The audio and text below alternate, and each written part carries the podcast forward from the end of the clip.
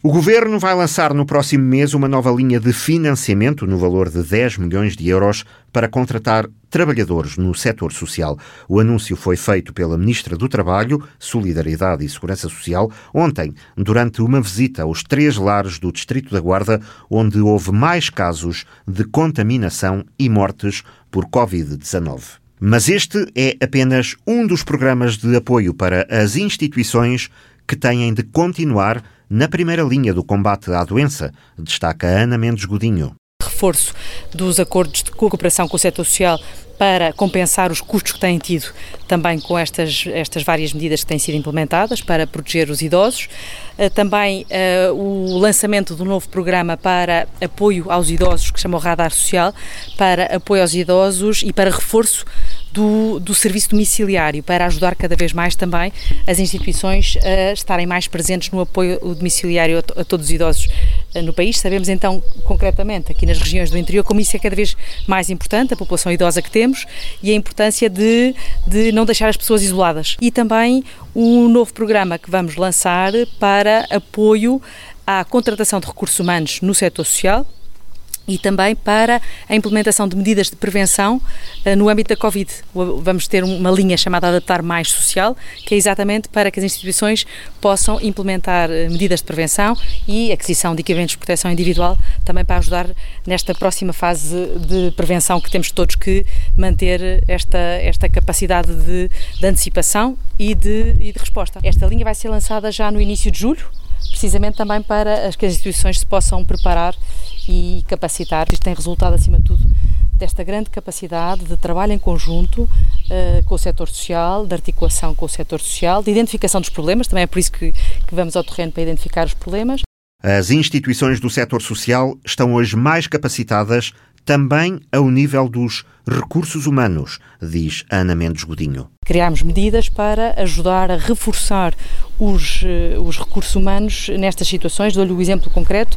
Criámos um programa no âmbito do IFP, que até este momento colocou 3.400 pessoas em instituições uh, do setor social, precisamente para reforçar no âmbito uh, destas situações, sempre que é preciso reforço dos recursos humanos. Este programa vai ser prorrogado até ao final do ano, até dezembro, precisamente porque tem demonstrado eh, uma, uma grande procura e uma, e uma grande capacidade também de responder a um problema que tem sido a falta de recursos humanos. Os trabalhadores deste setor são também heróis desta batalha. Daí as visitas este domingo aos três locais onde a luta foi mais complexa: Foscoa, Pínzio e Gouveia. Esta visita foi, por um lado, para fazer um balanço daquelas que foram as várias medidas implementadas pelos lares uh, no âmbito da Covid-19 e, portanto, e também dar visibilidade à forma como todos os que trabalharam e trabalham uh, no setor social e aqui nos lares foram verdadeiros heróis, uh, estes rostos invisíveis de quem garantiu a proteção das pessoas, dos mais idosos, das pessoas mais vulneráveis e, portanto, viemos visitar exemplos exatamente de, de lares em que isto aconteceu. Aqui no caso deste, deste lar em Pínzio, da mensagem de Fátima, foi exatamente isso, a mobilização dos trabalhadores para, para proteger também aqui os idosos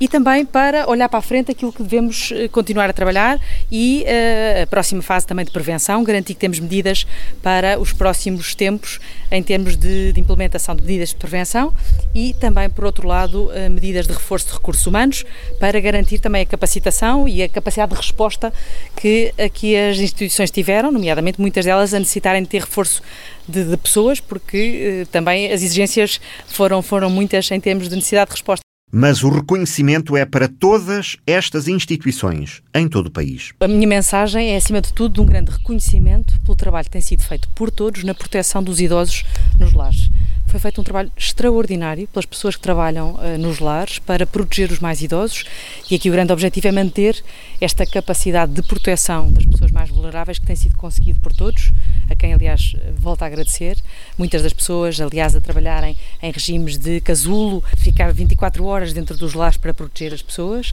e uh, salvaram muitas vidas e é neste sentido que eu sei que podemos todos contar com o setor social neste trabalho contínuo de proteção das pessoas mais eh, vulneráveis, dos idosos nos lares. Uh, e é para isso também que estamos aqui com, esta, com este trabalho conjunto para também dar as condições para que isso aconteça de uma forma articulada. E se o pior parece ter já passado, não se pode baixar a defesa, alerta Ana Mendes Godinho preocupação que todos temos tido, claramente, é de proteger uh, as populações mais vulneráveis, no caso do setor social e concretamente aqui nos lares. Portanto, é nesse sentido que vamos continuar sempre a trabalhar, mantendo todos esta nossa grande preocupação de sermos todos responsáveis no sentido de minimizar os riscos de, de, de contágio e, portanto, mantermos todos esta, esta grande consciência de, de, de, nos protegermos todos uns aos outros. Nunca baixar a guarda no momento que vivemos. Acho que, eh, como, como uh, país, conseguimos uh, manter e acompanhar as situações todas que foram surgindo ao longo do tempo, com o setor social com uma grande capacidade de, de proteção das pessoas idosas e deste trabalho em conjunto, mantendo sempre a guarda e mantendo também sempre esta grande preocupação de, ao mínimo sinal de, de, alguma alerta, também temos aqui a capacidade de reforçar sempre também as medidas de proteção. Estamos num grande trabalho conjunto, articulado, de garantir que eh, não baixamos a guarda, eh, mantemos estes níveis de, de proteção e de, de prevenção eh, em conjunto e é nesse sentido que estamos todos a trabalhar para não baixar a guarda, para não, para não, não aumentar o, o risco de, de contágio. Portanto, este trabalho permanente de alerta e de, de, implementação das medidas de prevenção e dos planos de contingência que todas as instituições têm, têm neste momento em vigor. Para que o esforço dos últimos meses não seja deitado a perder.